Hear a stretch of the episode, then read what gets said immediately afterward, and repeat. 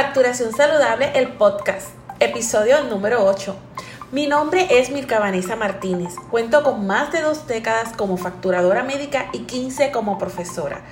Hoy dialogaré contigo guías y estrategias para que alcances una facturación saludable. Este podcast llega gracias a ti, a códigos desde Sabana Grande para Puerto Rico, Estados Unidos y Latinoamérica. Gracias por acompañarme en este nuevo episodio. Un saludo especial a esta comunidad de seguidores en Facebook bajo arroba profesora Martínez PR. Hoy, bienvenidos a mi octavo episodio del único y primer podcast en español sobre facturación médica para ayudarte a añadir valor a tu resumen o alcanzar tu sueño empresarial en el campo de la facturación médica. En este espacio compartiré conocimientos contigo. En este octavo episodio quiero compartir guías sobre la facturación de laboratorio clínico y explicarte las estrategias de facturación para esta maravillosa especialidad.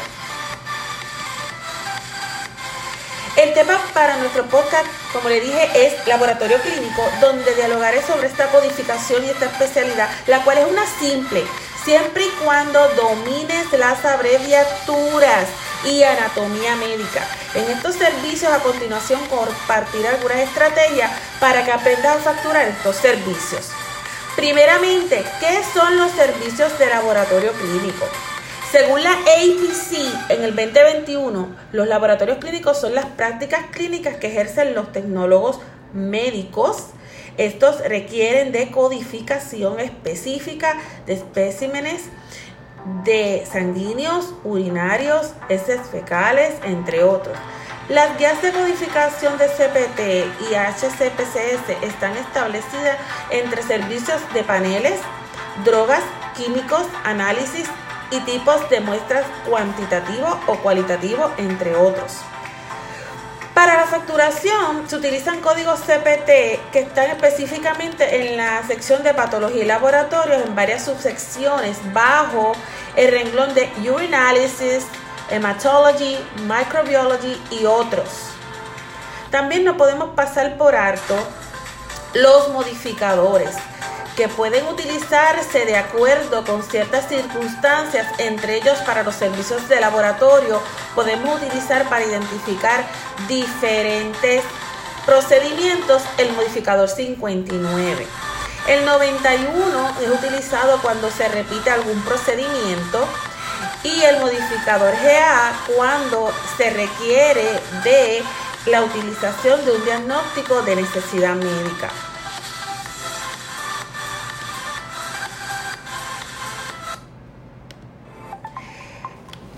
Además, la sección cuenta con eh, un rango entre los códigos del 80.047 al, 82, al 89.398.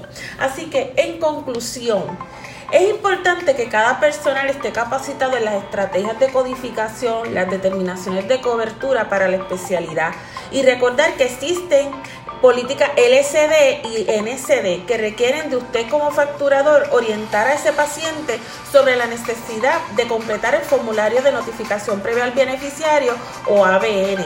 Esto en caso de que posibles denegaciones ocurran por falta de diagnóstico de necesidad médica.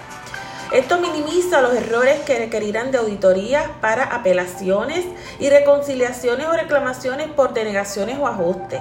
En fin, la cobertura en estas pruebas diagnósticas está atada directamente al diagnóstico que justifique la necesidad médica del servicio y correctamente correlacionadas en la reclamación entre el ICD y el procedimiento junto al posicionamiento del diagnosis pointer en la línea de servicio facturada. Espero que esta información sea de utilidad para sus oficinas y organizaciones de salud. Mi compromiso contigo es que tú aprendas de manera saludable las guías y estrategias de la administración de su facilidad. Este podcast va dirigido a mujeres y hombres que desean aprender y aprender sin fronteras a facturar estratégicamente.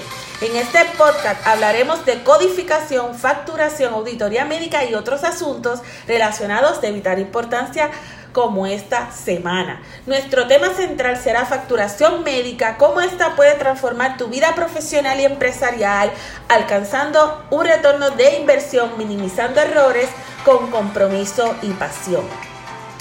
Si esta información te sirvió para aclarar algunas dudas o resolver algún asunto pendiente, recuerda hacer el plan, organizarte y actuar. Hoy es un buen día.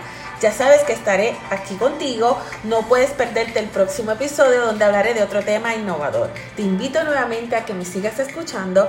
Sigue mi podcast en cualquiera de nuestras plataformas como Anchor, Apple, Google, Spotify y Breaker. Y comparte en tus redes. A su vez, no olvides visitar mi blog profmmartinez.wordpress.com.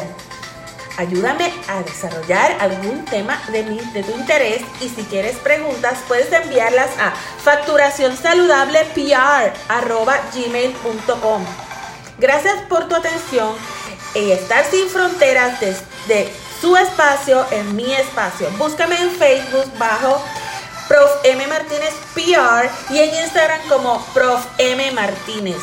Si encuentras valor en este contenido, comparte este episodio en tus redes, en tu chat y recuerda, déjame tu reseña y compte aquí. Nos vemos la próxima semana. Hasta luego.